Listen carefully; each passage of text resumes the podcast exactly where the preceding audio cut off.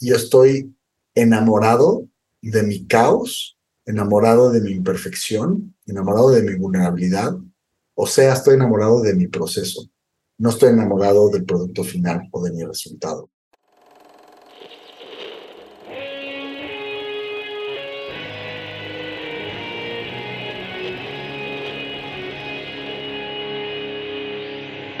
Bienvenidos a Volver al Futuro Podcast, donde platicamos con las mentes que nos impulsan a crear el nuevo paradigma de salud y bienestar, conducido por Víctor Sadia.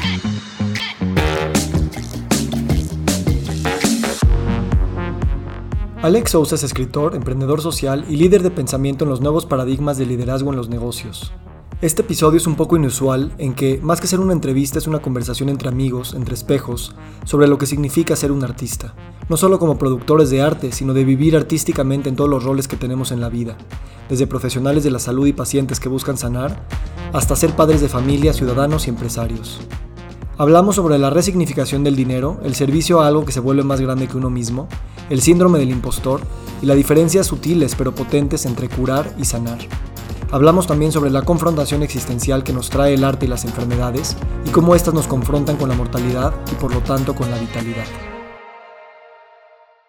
Muy buenos días, muy buenas tardes, muy buenas noches. Hoy me acompaña Alejandro Sousa y este es un experimento un poco diferente en lo que estamos acostumbrados aquí a Volver al Futuro. Ni siquiera sé si esto va a salir en Volver al Futuro o en otro lugar. Lo cierto es que ando un poquito nervioso, pero justo de eso se trata. Eh, solo press play y el chiste es empezar y ver qué pasa. Nos invitamos mutuamente, Alex y yo, a esta conversación porque venimos meses colaborando mucho en nuestros procesos creativos, de escritura, de entender quién somos. Y realmente últimamente yo me he debatido mucho sobre las etiquetas que me pongo, ¿no? Si soy empresario, podcastero, eh, lo que sea que te pongas de etiqueta o que me pongo. Voy a tratar de hablar en primera persona hoy. Y me está gustando mucho la etiqueta del artista. Y quiero explorar qué se sentiría, si es que no lo estoy haciendo ya, el acuerpar el arquetipo del artista, de vivir como artista y ser un artista, en toda la expresión convencional de la palabra, de producir arte, pero también en vivir artísticamente. Entonces, hoy estamos aquí en una conversación completamente espontánea y no tanto, porque yo soy tomador profesional de notas, entonces tengo seis páginas de notas para esta conversación. Y también vamos a hablar de eso, ¿no? De ese proceso de, completa libertad intuitiva que descargas en un papel, en una conversación, en una conferencia, que es algo que tú, Alex, haces increíble. Y que yo soy eh, una mezcla de las dos y que me encanta tener mis notas porque, pues, de esa manera articulo. Pero bueno, eh, lo digo como disclaimer, tengo notas enfrente, entonces muchas de las cosas que voy a decir ya las había pensado o nada más las, las quería traer a colación contigo y otras que estoy seguro que vamos a co-crear. Entonces, pues gracias por estar aquí y, y, vamos a ver a dónde nos lleva. Gracias a ti, hermano. Estoy feliz de estar acá y de poder navegar y explorar ese mundo del artista que estamos de alguna manera navegando y explorando de una manera muy espontánea y en paralelo, lo cual es muy bonito. Si es que vemos. Como siempre me pasa contigo, siempre quiero grabar las conversaciones porque tú y yo estamos ahorita vibrando a un nivel de, de que parece que todo lo que decimos parece gospel para nosotros. O sea, tú me dices algo y digo, claro, esta es la, la última verdad. Y, igual yo. Entonces, eh, ahorita antes de empezar a grabar, y te dije, no, a ver, vamos a grabar ya. Me estabas diciendo que tuviste hace, hace esta semana un día para ti solo y que tuviste un insight muy poderoso. ¿Me puedes platicar otra vez para nada más setear el tono de esta conversación? Porque creo justo de eso se trata aquí. Sí, todo este proceso que, acabas de mencionar de los, de los labels, ¿no? Nos ponemos, eh, ha sido un proceso que yo también he vivido internamente de poderme empezar a voltear a ver como un creador de contenido. Antes de llegar a, esta increíble palabra del artista, que ya ahorita escuchándote ya tengo mis primeras impresiones de qué quizás significa eso, porque yo tenía muchos sesgos de, de, lo que era un creador de contenido y de lo que era un influencer o de lo que era una persona que todo el tiempo está hablando realmente, ¿no? O, o exigiendo, demandando o buscando atención. Y luego sutilmente te empiezas a convertir en uno, no, no, no por la búsqueda de algo que todo el mundo quizás estaba buscando, sino por un proceso muy orgánico y natural. Entonces tienes que empezar a romper con esos paradigmas y con esas creencias. Y en ese, en ese proceso yo siempre me sentía separado de lo que estaba yo escribiendo o del contenido que yo tenía. No separado en el sentido de que no era yo el que lo estaba haciendo, no, separado en el sentido de estaba yo tratando de sistematizarlo y de racionalizarlo y de estructurarlo porque tenía que ser algo predefinido como el mundo lo entiende. Ah, entonces creas contenido. Ah, bueno, ¿qué días te sientas a escribir contenido? ¿De qué vas a hablar? ¿Qué, ¿A quién le estás hablando? Todas estas preguntas que, que empiezas a meterle demasiada cabeza. Y sentía yo que, como ese quote maravilloso de Don't let education get in the way of your learning, ¿no? Era como, sentía yo que eh, mi contenido estaba getting in the way of my message, de alguna manera. Y entonces, em, pues me regalé ese día para, entre otras cosas, poder conectar o reconectar con, con mi contenido. Y ahí fue donde, pues me di cuenta que, o sea, ya cuando dejas de pedir permiso, alineas de una manera muy congruente y auténtica eso que estás diciendo con la persona que eres. Y me di cuenta que esa palabra que usaste de arroparte como un artista, me arropé yo en mi mensaje, me arropé yo en mi contenido. Y dije, ya, es que ya no, no necesito ni entenderlo, no necesito eh, forzosamente diluirlo a una audiencia. Y es, haz una ingeniería en reversa de tu protocolo existencial, ve qué es lo que viene y fluye de manera natural, auténtica, genuina. ¿Qué es esa voz que ya llevas hablando por tanto tiempo sin, sin tenerte que haber dicho que era una voz to begin with? Y suéltale, suéltale y métete ahí. Y sentí esa comunión, ¿no?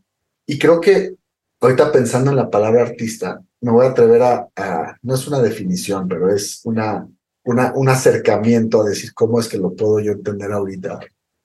Un artista es alguien que pasa de que el arte le sirva a él o a ella a servir a su propio arte.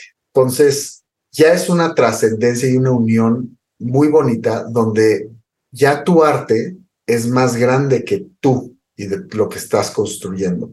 Entonces pasas a ser una, un, un, un, un elemento que está sirviendo a eso que ya no puedes parar. Siento que, que, que, llega un momento en todo artista en el que hay un before and after, hay un, hay un punto de quiebra, de decir, si ya le puse play y esa madre ya está saliendo y ya está fluyendo, como ya la vi, ya hay una responsabilidad de servirlo. Y ya cuando te pones en ese, en ese mindset de servir tu arte, no nada más es un gusto, sino realmente se convierte en un llamado. Y ese llamado es más grande que la audiencia, es más grande que la comunidad, es más grande que el propio artista.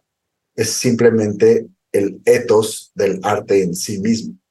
Y no estoy diciendo que ya llegué a eso, pero sí puedo ver que, que eso es el realmente arroparte como un artista trascender de el arte me sirve a mí, para mi identidad, para mi ingreso, para mi, mis amigos, para mi estatus, para mi ego, para la mamá y media que le quieras poner, a decir, yo ya humildemente sirvo a este arte y a ver a dónde chingados me lleva ese arte.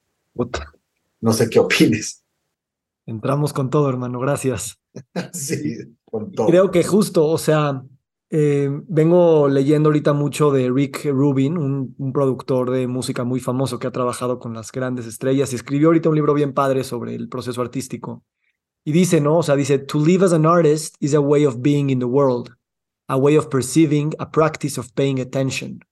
Entonces dice, no tiene que estar observado, eh, no lo tienes que grabar, no lo tienes que vender, no lo tienes que encuadrar, enmarcar, para que sea una obra de arte, ¿no? O sea, de alguna manera es una manera de vivir y de percibir. Y entonces tomando este tema que tú dices de servir a tu propio arte, si ser padre, si ser ciudadano, si ser amigo, eh, cualquiera de esas etiquetas, ser empresario, podcastero, pintor, ingeniero, lo ves como el arte en sí, entonces está sirviendo a la ingeniería, está sirviendo a la paternidad, está sirviendo a la amistad. Y creo que esa, esa, esa actitud, que es al mismo tiempo humilde, porque estás al servicio de algo, y al mismo tiempo también es súper de que te sientes importante y parte, que también se vale. Es una alimentación de un ego muy bello porque es como yo soy eso también que estoy sirviendo. No tienes que servir a alguien que es completamente desinteresado. Lo que haces es que englobas en un globo mucho más grande lo que es ese ego y entonces ya eres esa obra de arte o ya eres la paternidad. Y eso es lo que a mí me, me encanta de la posibilidad de ser artista, porque también percibe o, te permites más fácil brincar entre roles distintos sin, sin tanto tema y más que brincar, fusionar. Y entonces dejar de, dejar de hacer como si eres esto y esto y esto y esto y vas, y vas haciendo como un cóctel, sino tal vez todo es la misma cosa, ¿no? ¿Cómo, cómo lo sientes? Digo que es como ese switch interno que de repente llega de, o sea, ya, ya no puedo hacer otra cosa porque te, da, te das cuenta que cada minuto que le dedicas a servir ese arte te va a retribuir a ti un retorno de inversión existencial poderosísimo, ¿no? Em, y como bien dijiste, es, es, altruista al mismo tiempo, o sea, estás sirviendo esto que te está sirviendo a ti y empieza a crecer en espectro y se empieza a fortalecer eso, pero no eres, o sea, ya hasta trasciendes el mismo título del artista, porque siempre estamos tratando de encajonarnos, la mente así es, ¿no? Entonces, y, dices, pero artista de qué? No, pues pintor o escritor, o, es, no, no, es, es un compromiso con manifestar mi arte sirviéndolo. ¿Cuál es ese arte? Que para empezar es, es, el estilo de vida que cada uno de nosotros queremos. Y después es, hay diferentes vehículos que ya, ya, ya están en, el nivel del cómo, pero no están en el nivel del qué. El nivel del qué es el arte en sí. El nivel del cómo es cualquier vehículo, sea guitarra, sea micrófono, sea este, lo que sea que estemos nosotros tratando de buscar. Y ahí es donde te fundes. Y ese, ese como cosmos del cual hablaste, ese etos, que es perenne, ya se vuelve el oxígeno que respiras, güey. Y ahí es donde ya es, o sea, estás, estás nutrido constantemente de ese desmadre y ya no hay separación. Porque ya no tiene que haber un Víctor o un Alejandro como el artista, sino es el arte en, en sí. Y entonces empiezas tú a, a ver cómo lo sirves. Y creo que se vuelve mucho más ligero al mismo tiempo el servicio del arte de esa forma. O sea, lo veo como un tema de si la vida te dio lo que te dio, sea en experiencia, sea en recursos, sea en herramientas, sea en conocimiento, sea en talento nato, lo que sea que te dio, es como, ahora, ¿qué hago con todo esto? Ya sabes, y cómo, cómo es que esto lo plasmo en servicio de mí y en servicio de los demás. Y ya que tomas esa decisión de decir, tengo buena voz y tengo que cantar, ya sabes, ya no es acerca de tú siendo el cantante, ya es cómo profundizo más en quizá evolucionar el músculo de mi voz lo más que pueda, los lyrics, el, todo, para bombar y para exponenciar ese regalo que tengo. Entonces se vuelve como este, este círculo de, pues, que te nutre y te nutre y te nutre, pero ya estás sirviendo algo que es más grande que ti, ¿no? Y entonces, por eso te digo, como que sueltas la audiencia, sueltas el aplauso, sueltas el fan, sueltas los seguidores, sueltas, es porque es, y darte el privilegio y la libertad de escribir para servir tu arte y no para servir al prójimo, creo que es algo súper poderoso y no te vuelves prisionero de cualquier esa expectativa externa que alguien puede llegar a tener sobre lo que escribes o sobre las... O sea, es el ultimate hack y ahí es donde te arropa realmente como un artista, ¿no? desarropándote como un artista de, al mismo tiempo. Es un tricky, ¿no? Porque estamos muy abiertos y también necesitados de atención. Es una necesidad muy primordial. Y cuando tienes trabajo público, pues estás esperando cierto tipo de feedback que te valida y que, tú buscas esa validación de manera inconsciente. Entonces, tampoco creo que podemos hablar como si estoy en un vacío. Y es como aprender a escuchar ese feedback desde el lugar no de validación, sino simplemente de servicio. Y es una cosa muy, muy, muy sutil. Porque lo que, o sea, a lo mejor algo que tú haces que a la gente le encanta, tú a lo mejor no tienes ganas de hacer eso la siguiente vez. O a lo mejor estás esperando que te den un comentario de algo y no lo recibes y eso, quieras o no, cambia un poquito tu relación con lo siguiente que quieras hacer. O sea, es que es imposible hacer como si esas dinámicas no están ahí. Entonces tienes que, tenemos que aprender a hacer una meta conciencia de poderlas observar todas estas dinámicas de ego, de atención, de heridas de merecimiento, em, y observarlas como lo que son, para no pretender que no están, observar que también están influyendo esas fuerzas en ti, y de todas maneras hacerte esas preguntas existenciales, sí, pero ¿quién, es, quién eres tú ahorita existencialmente para hacer tu siguiente paso? Un ejemplo que te voy a dar, escribí un poema del escroto hace unos meses, y la verdad es que pues, se me hizo bien raro se me ocurrió en el sauna, te conté la historia antes de que se lo enseñara a nadie y te lo mandé, ¿no? Ni siquiera casi lo había vuelto a leer. Y, y tú me diste un comentario, me dijiste, este, me encantó, lo elevaste, lo elevaste, pero lo dejaste caer muy rápido, o sea, como que faltaba lo que lo apretara, ¿no? Entonces yo tomé ese, claro que fue una gran crítica, le metí más, le metí el tema de la masculinidad, lo hice más político, lo hice con más mensaje, lo hice con más, digamos, una moraleja, digamos, este, social, política, como crítica a la masculinidad. Pero para mí, en, en, el inicio ese poema era nada más una, una, una, una mamada de escribir de un escroto que se mueve, ¿no? y, y, de alguna manera me encantó cómo quedó al final, pero perdió esa magia de haberle escrito en medio minuto y de atreverme a mandar un poema que no era de nada, que podía ser mucho más criticado porque pues, este cabrón me está aventando su escroto encima de mí, ¿no?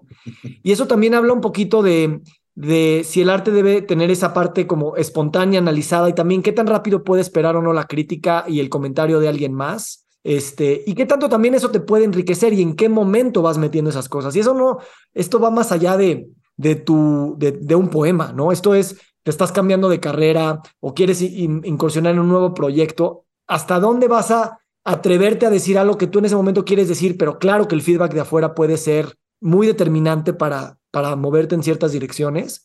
¿Y cómo sostienes eso? Sí, está cabrón. Y creo que, los, los artistas ya de hueso colorado que, que realmente se manifiestan de una manera muy auténtica y congruente, creo que están hiperconscientes, como mencionas, de todas esas dinámicas sociales y culturales que están ocurriendo, pero ya están muy mamados y tienen un músculo muy este, fortalecido para minimizar y hasta silenciar eso.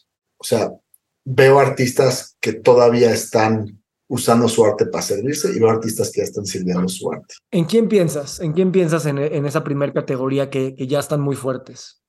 Pienso siempre en las personas que son, o sea, that they walk their, their talk. Para mí, para mí eso es como el, el emblema de autenticidad y, de, congruencia.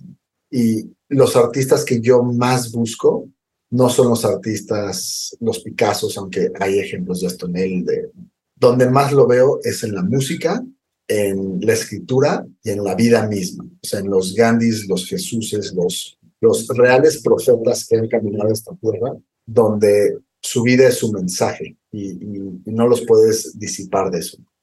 Pero lo veo mucho en discos de artistas cuando están empezando, que o empiezan de una manera súper pura, de me vale madres el universo y yo aquí porque quiero y puedo te voy a platicar de mi escroto, o veo artistas que ya pasaron por el mame de la industria y luego se dan un regalito de estos álbums que te das cuenta que no es un álbum para vender, es un álbum para servir su arte y ves una diferencia espectacular. Puedes ver esa, esa madurez, ese, ese, crecimiento. Y cuando te lo dicen en la entrevista, te dicen, sí, güey, fue una decisión consciente de... Hay unos que se dan el permiso primero, hay otros que se dan el permiso después, pero llega ese, ese momento, como ese, ese momento que, que experimenté mm, ayer de, de ya no tienes que pedir permiso. Y si dejas de pedir permiso, ellos ya silenciaron, o sea, mataron, hay, hay críticas durísimas de esos álbumes, de esta es la peor mierda que te pasa, y ya, they're above it, ya lo trascendieron. Y creo que ese es como el, como el obstáculo o la montaña o el Everest del artista. Llegar a, a, poder decir fuck it de esa forma, de una manera tan bonita. Y yo creo que ya de ahí en fuera, te vayas izquierda o te vayas derecha, ya tienes una relación tan distinta con tu arte que va a permear de una manera muy diferente lo que estás haciendo. Y sé que no, o sea, no nos podemos separar de la necesidad de apreciación externa. No nos podemos separar somos animales sociales, pero sí podemos dejar que nos guíe y que nos aprisione, o dejar que simplemente hasta eso mismo sirva nuestro arte. Porque cuando ves que hay más aplauso por allá que por acá y te pones a pensar, bueno, si hablo más de eso, le puedo llegar a más gente. Y si lo haces como tú me lo has dicho, si tú al final del día sacas un post que quizás sabes que es un tema que la gente necesita, pero que a ti no te vibra tanto, pero de cualquier forma estás hablando desde el centro de tu arte desde lo que tú eres, aunque no sea tu tema principal, estás interesado, pero sabes que va a tener ese impulso, si no te hiciste harakiri existencial a ti, si viene de ese estado de pureza, suéltalo, suéltalo y dáselo, ¿no? Porque es puro. Y, y entonces hay que, hay que manejar esas dos, las dos voces del ángel y del diablo, y finalmente no es una decisión fácil, no es blanco y negro, es gris, y, y así es el arte en sí, pero, pero te tienes que dar ese permiso, eh, y yo creo que esa es la diferencia. Antes de ese momento, ni sabes que hay un permiso que darte. Después de ese momento, ya hay un permiso que darte, y entonces ya you can flick on or off the switch, y es decisión tuya, pero por lo menos sabes que hay un switch, sabes dónde está en el cuarto, y ya pagaste CFE por el resto de tu vida, güey. Entonces puedes pedirlo a pagar. Me encanta. Hay un grado de producir arte que se siente para ti real, que es lo mismo producir una vida que para ti se siente real, que tiene un fuck you integrado, ¿no? Que es como, I don't care, no me importa qué pienses. Y usualmente la gente resuena muy cabrón con eso, porque todos, yo, voy a hablar de yo, ansío esa autenticidad, ansío esa no conformación con las reglas. Y por eso cuando ves a alguien más hacerlo, le agradeces, aunque te esté insultando o te esté confrontando con algo que no era lo tuyo. Y aquí viene un tema interesante. Los likes y los views y los aplausos son también el currency de hoy, ¿no? El, lo que percibimos que es también dinero, ¿no? Y, y, también eh, esto es, un, es una discusión muy interesante, o sea, vivir de tu arte en términos de dinero, me, regreso dinero por lo que yo pongo allá afuera, y no me refiero a poemas, me refiero en general a todo lo que hagas. Por, te, voy a dar, en vez de la pregunta, te voy a dar mi punto y me dices tú qué opinas. La, crítica convencional es, güey, no puedes vivir de tu arte porque el dinero lo va a pervertir, ¿no? Entonces, muchos de los grandes escritores eh, y seguramente otros artistas vivían mantenidos porque no se preocupaban por el dinero para que su arte sea comercial y recibir dinero y hacían lo que querían, ¿no? Y, y, ese punto me encanta. Sin embargo, también que haya una retribución económica por algo que para ti genera muchísimo valor, no solamente resignifica la, la obra de arte en sí, sino resignifica el valor del dinero en sí. Y el dinero es una, ya no cuando lo ves como un tema transaccional de tú me das y yo te doy, sino el dinero es parte del flujo del proceso artístico. Esto a lo mejor un crítico de arte me diría, güey, no, no justifiques, ¿no? Estoy pensando en un amigo que me va a decir, no, güey.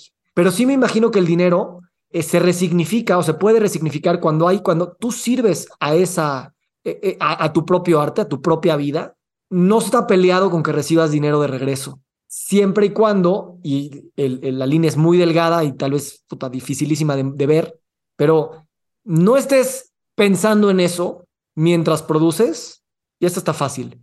Y sobre todo, cuando ya tienes cierto grado de éxito, cierto grado de retribución, dependas de lo que ya te funciona para cuidarlo y querer seguir haciendo más de eso. Y entonces ahí sí te coopta tu propia creatividad, espontaneidad de tomar riesgos, que yo creo que es inherente a cualquier vida artística. Aquí te voy a, a porque mm, creo que la, por lo menos para mí la forma más fácil de, de, de poder pacificar ese dilema interno, ¿no? Eh, que, te voy a ser sincero, no lo tengo. ¿Por qué? Porque he podido ver beyond it, pero, pero sé que mucha gente sí lo tiene. Y es que tú siempre, tú siempre me has guiado a no vivir ni en el blanco ni en el negro, sino permitirme vivir en todas esas matices caóticas, hermosas de los grises, em, que es muy difícil porque la mente está acostumbrada a estar en blanco y negro para poderlo entender y nos caga estar en esta nebulosa.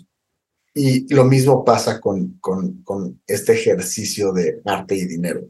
Creo que el problema, como, también que siempre quoto a Rumi en estos temas, porque siempre me, me da la razón ese cabrón, que es el antídoto siempre está en el veneno. Y siempre trato de ver, ver el rompecabezas sácalo y encuentra el pinche antídoto ahí que está en el corazón del pinche rompecabezas. Y para mí el problema es por qué chingados estamos forzando a que una sea causa y efecto de la otra. O sea, pueden coexistir las dos en la nebulosa y no una sirve a la otra ni viceversa. Y ya que, o sea, es como, es como el, el, tema del síndrome del impostor. Si sabes que eres un pinche impostor, entonces no hay síndrome del impostor. El pedo es que estás tratando de forzar en decirle a la gente que sí eres experto y que sí sabes todo, y eso causa el puto estrés en vez de decir, güey, no soy experto, no sé ni madres, soy un impostor, hola impostor, soy impostor, se hackea, se cae el sistema, antídoto dentro del veneno. Y lo mismo pasa con esto, es como, pero ¿por qué tenemos que a huevo entender si lo estás haciendo por dinero o no? ¿Por qué no podemos tener una vida en la cual necesitas hacer dinero y también eres un artista?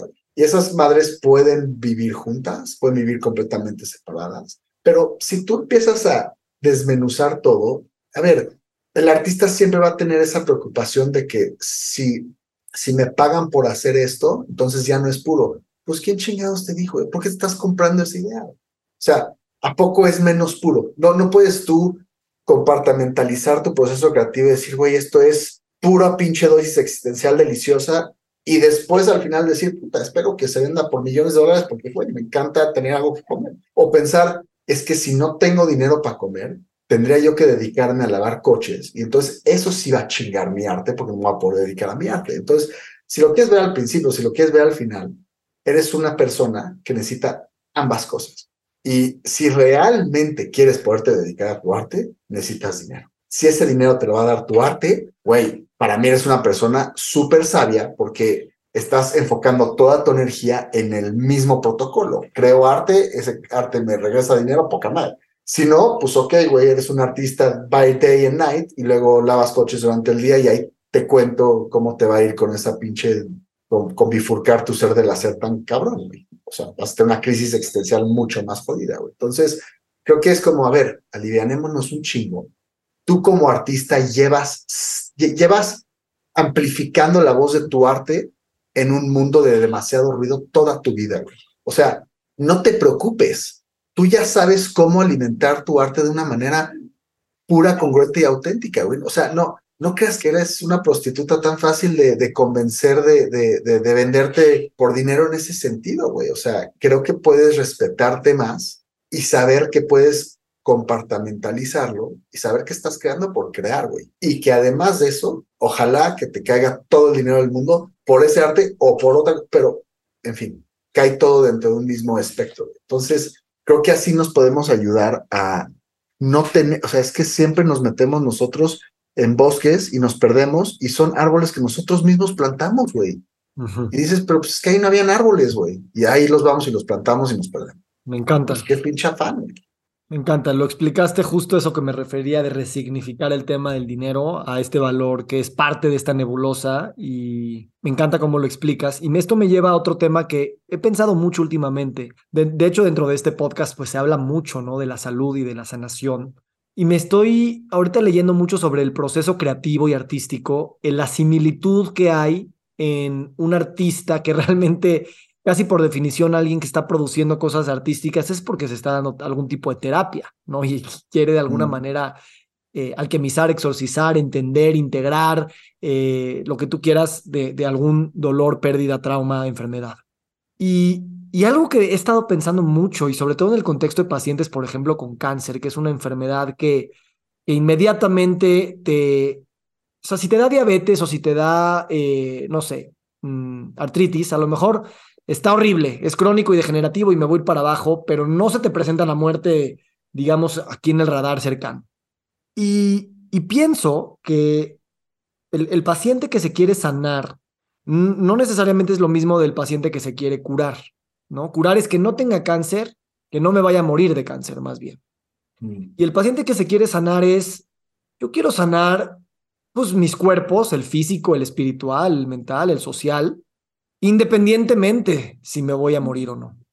Y yo creo que esto es un poco igual el, artista. Entregarte a ese proceso de creación, de sanación, de estilo de vida, de cambiar tus hábitos, de cambiar muchas cosas, también soltando el outcome de que esto va a traer una larga vida, ¿no? O sea, no te va a matar. Y tal vez esto es lo, lo bello que hace el arte, así como la enfermedad, que te confronta con tu mortalidad, pero más que nada te, conforma con tu, te confronta con tu vitalidad, es por qué vivir, ¿no? Y entonces, si te vas a morir en cinco minutos o en cinco años o quién sabe cuándo, esa pregunta del artista y del paciente es, es tal vez, o sea, vivir en esa pregunta como padre y como eh, cualquier rol que te pongas, se me hace tan, tan poderoso y sé que si te comprometes mucho a esa pregunta, poco a poco va soltando el outcome mismo de la, de la vida y de la muerte. Y wow, o sea, eso, eso me... ahí, está el, ahí está el switch, güey. Y ahí está el, el este tejar perenne de donde ya tu oxígeno se vuelve tu arte, porque la cura siempre es un outcome afuera, pero la sanación siempre es una manifestación interna, hacia adentro. Y, y lo mismo pasa con, con tu arte. Cuando empiezas a servir tu arte, dejas que tu arte te sane porque es, es en el proceso. Es, lo mismo ocurre con cuando amas. O sea, el amor es algo que eleva a los dos barcos al mismo tiempo. Si yo te voy a decir que te amo, si yo te abrazo, primero lo tuve que sentir adentro de mí, pasa por mí primero y después te lo mando a ti. Entonces no te puedo amar sin, sin, sin sentir ese amor yo. Lo mismo con el arte, no te puedo yo, no te puedo dar mi arte, no te puedo entregar mi arte si ese arte no pasó por mí antes y no me sanó y no nos elevó. Entonces, y por eso es que se sanan, por eso es que el amor es lo que es, por eso es, o sea, y creo que esa es la parte muy bonita donde empiezas a, te empiezas a identificar a ti, a manifestar a ti y a reconocer a los demás, ya desde, es, eh, desde ese espacio de, de, arte. Y, y ahí es donde realmente ves a la gente que con mucha paz te dice, güey, yo estoy enamorado de mi caos enamorado de mi imperfección, enamorado de mi vulnerabilidad, o sea, estoy enamorado de mi proceso. No estoy enamorado del producto final o de mi resultado. Y entonces tu arte es tu vida. Y ya no tiene que ser nada más que una expresión espontánea, constantemente evolutiva, dinámica, como lo es la vida misma. Pero ya que tomas esa decisión, entonces ya Ahí, es, ahí está el, el pinche meollo del asunto y la, y la, la diferencia entre el artista que, que sirve a su arte y el artista que tiene un arte que lo sirve a él o a ella. Y yo creo que es esa manifestación se siente, se vive, se experimenta. Finalmente la, la puedes tocar y ver como genialidad ya es como ese pedo de decir, ah, es que aquí hay algo, güey, aquí hay algo súper auténtico, súper genuino, súper bello, que no necesita ser nada más que lo que es. Y ahí te vas. Y eso podrá tener 10 millones de seguidores y de audiencia, podrá tener 10. Es, es indistinto, pero, pero, pero el poder de esa madre es fuertísimo. Yo te lo he dicho muchas veces y, lo traigo aquí a colación porque de todas las personas que conozco contigo, siempre, eh, o sea, lo que admiro profundamente de ti es, y creo que esto es el, el, una de las bases de un siguiente paradigma, y es tener, como tú dices, el, el all-in existencial, en el que no importa qué pasa, tu existencia ya está ahí de por medio y tú nunca te vas a arrepentir de haber hecho eso aun cuando a las, a las métricas del mundo de afuera no tengas el mismo reconocimiento, la misma fama, el mismo ingreso, eh, el, el, mismo perfil de LinkedIn, etcétera.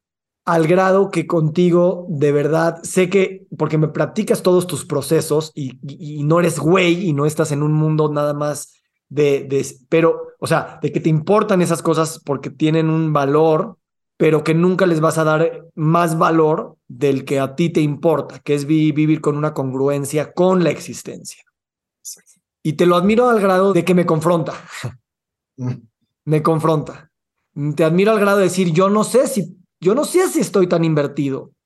Yo a lo mejor I'm holding back a few things because I'm fucking afraid. Claro. Because, because no, o sea, me encantan esas palabras bonitas de película de Hollywood, pero they're just eh, too good to be true o, simplemente una, una ficción que está padre hacer, pero ese no es el mundo real, otra vez esa palabra.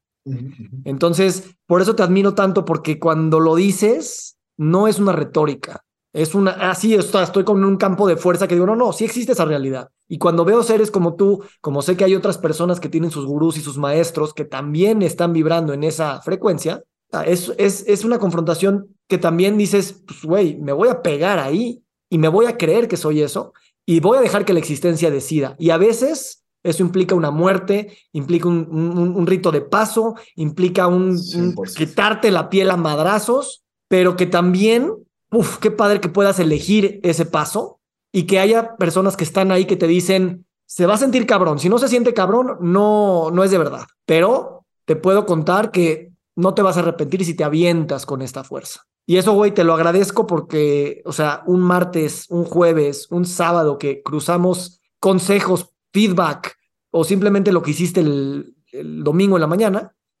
recibo eso de ti, cabrón. Gracias, hermano. Yo lo recibo de ti también. Y es algo que, que, te lo he comentado, que yo creo que pasó con, en, algún momento de tu transición de, de libros a blog y, cuando, cuando te digo que encontraste tu voz o que te permitiste manifestarla. Yo creo que hay un lag entre el insight y la realización existencial y el permiso mental para aceptarlo. Y yo creo que ahorita tú estás, quizás puede ser en ese lag, que es, ya se manifestó este pedo, o sea, tú, tú, ya, tú ya lo eres, pero tu mente todavía no te ha permitido aceptarlo, pero ya lo eres. Es mucho mejor esa posición que el no has llegado a ese insight transformador y tu mente te está diciendo que ya llegaste. Es, ahí está, ese es el, el valley del charlatán, güey, que mucha gente está ahí. Entonces al revés, güey. Puede ser por miedo, puede ser por, por culpa, puede ser por, por algún victimizaje aprendido, pero es, es al revés, güey. Es, es, es, o sea, yo, yo estoy aquí para decirte que eso ya eres, pero que ese switch quizá no te lo has permitido ya ya, no, ya, ya, ya, ni es prenderlo, güey, es sacarlo de la pared y decir a la chingada, esa madre ya no se vuelve ni a apagar. Y, y, eso es como lo que yo sentí. Y te, lo digo ahorita tan visceral porque pues, lo que yo sentí ayer, que fue en esa conversación contigo, que tú estabas diciéndome exactamente lo mismo que yo te estoy diciendo ahorita sin haberme lo dicho. Que me estás tratando de ayudar a entender que, que, güey, I already took the blue pill hace, hace ya mucho tiempo, güey. Y no me había yo permitido nada más que mi mente dijera, no, me es cierto si te lo está diciendo Víctor, te está diciendo este caos, ¿por qué chingados tú eres el último en creértelo? Y siempre nos pasa eso, somos los últimos en creer. Y ya que lo creí, dije, ahora sí, ya, o sea, it is what it is. Ya, ya, ya estoy, ya me arropé, ya es. Entonces, es como ese, ese lag, siempre hay un lag entre, entre el insight existencial y el permiso mental. Y, y ya creo que el artista es el que lo cerró y ya, no se vuelve a abrir esa madre porque no hay por qué volverlo a abrir. Esa madre ya se cerró. Y estás, o sea, estás a un permiso de distancia.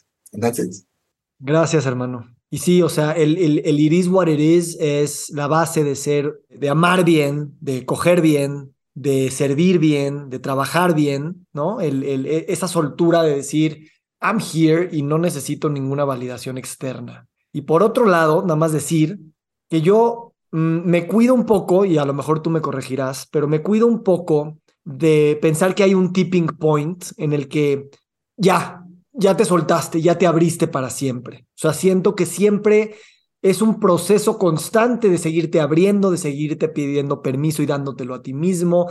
Mm, siempre queremos esa, la, la gran noche, ¿no? De decir, esa fue y a partir de ahí Claro, claro. Y, yo lo que trato es como decir, bueno, sí está, son muchas noches chiquitas, que sean muchas de autodescubrimiento, porque también nos venden esta idea de climb, climb, climb, échate todas las, las batallas, pero un día te vas a encontrar, te vas a fusionar y ya todo va a fluir.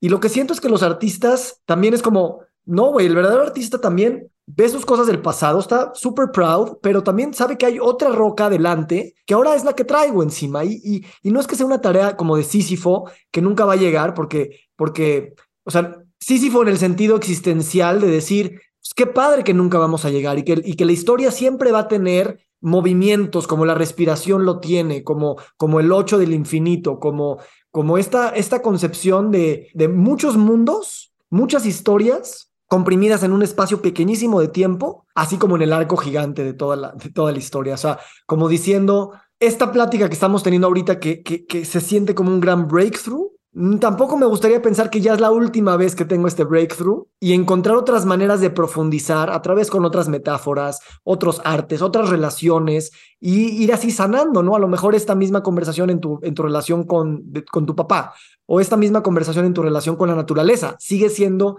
la misma historia de servir ese arte, pero con, con todos los distintos mundos en los que estamos cohabitando y que requieren esta misma manera de entrarle. Entonces, nada más para decir, no creo, y tal vez sí, pero no creo que debamos de pensar que hay una noche en la que ya después it all goes ya smoothly sin, sin nada de eso. No sé qué opinas. Por supuesto, güey.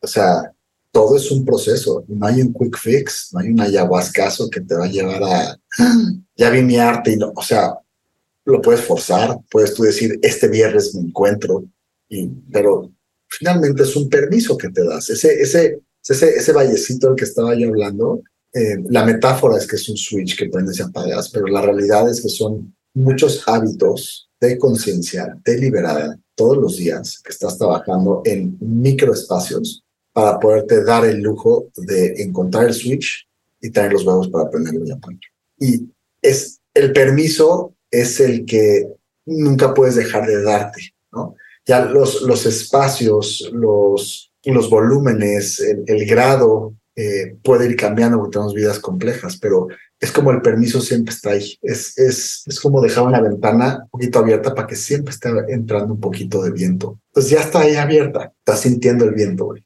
Entonces, creo que eso finalmente es el awareness, es el self-awareness. Y ese es el compromiso real. Y el artista que ya se arropó, que ya sirve su arte, esa ventana está abierta y el compromiso está en siempre estar prestando la atención al viento, estar consciente de cómo me está haciendo sentir. Me tengo que poner una chamarra, no me tengo que poner una chamarra. Tengo que abrir más o la tengo que cerrar un poquito. Pero ya no estamos hablando si se va a cerrar o no se va a cerrar esa ventana completamente. It's open. Y es el, son los permisos, güey. Los permisos de la vida son los que nos, nos, nos dan chance de realmente vivir eso. Y esos sí son un resultado de muchas cosas antes. Sí llega un momento donde yo creo que la decisión es súper deliberada de decir o sí o no. Y ese sí o no igual gradualmente se va dosificando. Puedes decir no y hacerte pendejo un rato más, puedes decir sí y hacerte pendejo un rato más. Pero si hay una decisión. Y ahí es donde, ahí, ahí es donde, donde se bifurca eh, de qué forma estás manifestando y viviendo tu arte. Y por eso es que esas palabras que, que, dices de, güey, de repente lees a un cabrón que, que escribe de una manera tan auténtica, Bukowski se me vino a la mente, ¿no? Este, que dices, güey, claro que yo quiero escribir así, porque no nada más es fondo, es forma, pero es esencia, o sea, es completamente, es completamente él. Y es completamente él cuando hablas con él, cuando lo lees, cuando lo escuchas hablar, o sea, ya está. Es como si se disfrazó de su arte. Siento que es como el mejor metáfora, ¿no? Ya estás disfrazado de, de un character que te construiste, pero esa madre vino de adentro hacia afuera, no de afuera hacia adentro. Y, y es un permiso, güey es un permiso y el, otro día justo estaba viendo un, un, documental Signature de HBO de Alanis Morissette em, y me voló los sesos porque su, su disco de Jagged Little Pill que rompió, güey, todo, ya sabes, and she never got it back después de ese pedo. Y ella te lo está diciendo, está diciendo, güey, I was never that fucking pure and raw ever again. Y, y ella she, she, she never said no, o sea, produjo un disco que on paper, que en parámetros de la industria, que en todo era this shit will not fucking fly, güey. O sea, no hay forma de que en ese momento de la historia hubiera espacio para Alanis Morissette como una lead rock singer, güey. No había. Y te lo dice la gente de la industria. Pero she shot on that and it exploded, güey. ¿Por qué? Porque ella ni sabía que había switch, que había cuarto, que había permiso. Ella todavía estaba en un pinche raw pureness muy duro, güey. Y ya después, saliendo de esa pinche virtuosidad, que tuvo que hacer la ingeniería en reverso de ver qué chingados pasó, ya nunca regresó, güey. O sea, it was too fucking good, even for herself, de poder replicar algo así. Eso es lo que está caro. Por eso quizá hay, hay, unas magnus opus, hay unas obras de arte así de, mm. de güey, el Picasso, o sea, tal vez hay momentos de eso de decir, güey, y eso está bien, hasta, hasta dentro de eso es, es la muerte del mismo artista, es su, güey, su, lo, le llegó al punto más alto, güey, y de repente, madres, cabrón, hasta tu propia muerte es parte de tu vida como artista, no lo sé. Sí, uff, love it. Este, Sí, a veces eh, me llegan esas ideas de decir, aprovecha ahora que no eres conocido. Y, y, lo digo con mucha humildad, güey, no es de que mañana voy a explotar, pero este sabor, güey, de que nada más tú te conozcas y casi, casi que digas, güey, tengo mucho que dar y, y sabértelo así y no creerte después lo que venga, que te vuelva un grado de artificialidad eh, ese, es, ese, es, el gran peligro del, de, bueno, es toda la conversación que, que tenemos de que ahora ya estás a un clic de distancia de tanta gente, que a veces es, es trabajar como un ermitaño toda la vida. Y por eso también la obra póstuma, ¿no? Como Pessoa, por ejemplo, que es de mis poetas favoritos.